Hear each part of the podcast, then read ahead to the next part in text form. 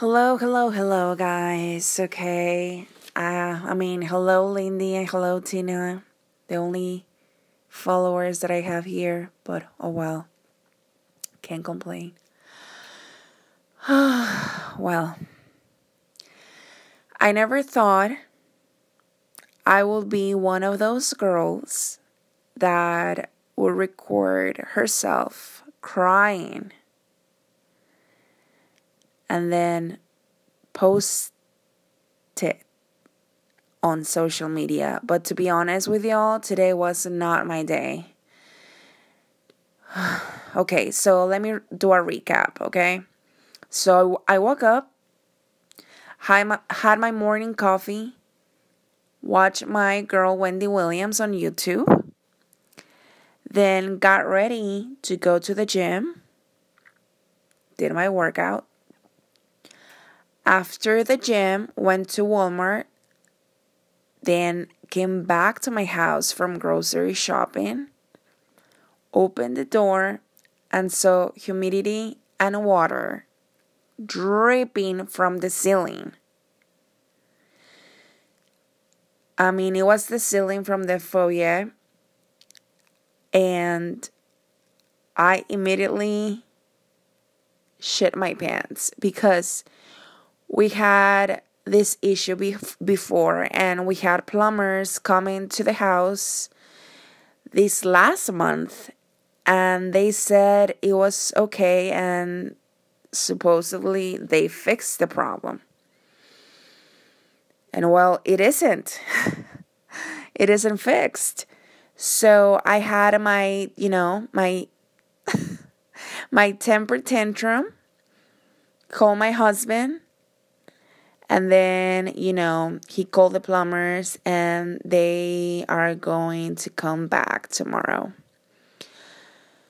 but I mean, I'm afraid that this will be something, you know, more serious.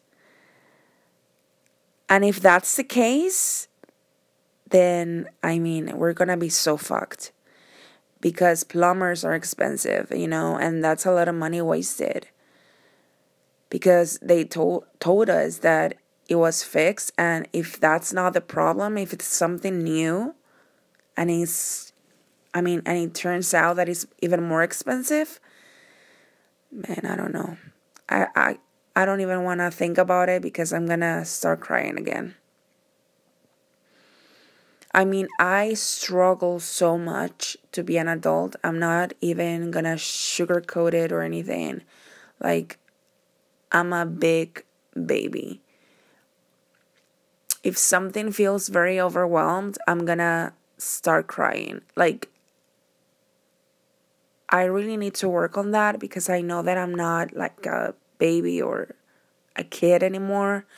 And I have to understand that I'm an adult. But adulting fucking sucks, man. Especially if you're a homeowner like, that's a lot of responsibility. And I mean, I'm 31. I have my shit together. I do have my shit together. But, um, you know, sometimes I forget that I'm an adult and I just throw temper tantrums and I just cry and, and I blame it on my husband and I just want him to fix it and stuff like that. So, I need to work on that, okay? So that's a side note. Um, you know, that's a lot of money wasted. And anyway, let's hope for the best, you know? And there's nothing that I can do to fix it at the moment. I have to remind myself that, you know? Man, I don't know why this type of shit happens to me. Like I'm a respectful citizen. I pay my taxes. I'm a good neighbor, you know. I I tip well to the waitresses and I I you know, to the waiters. Like what the fuck, man?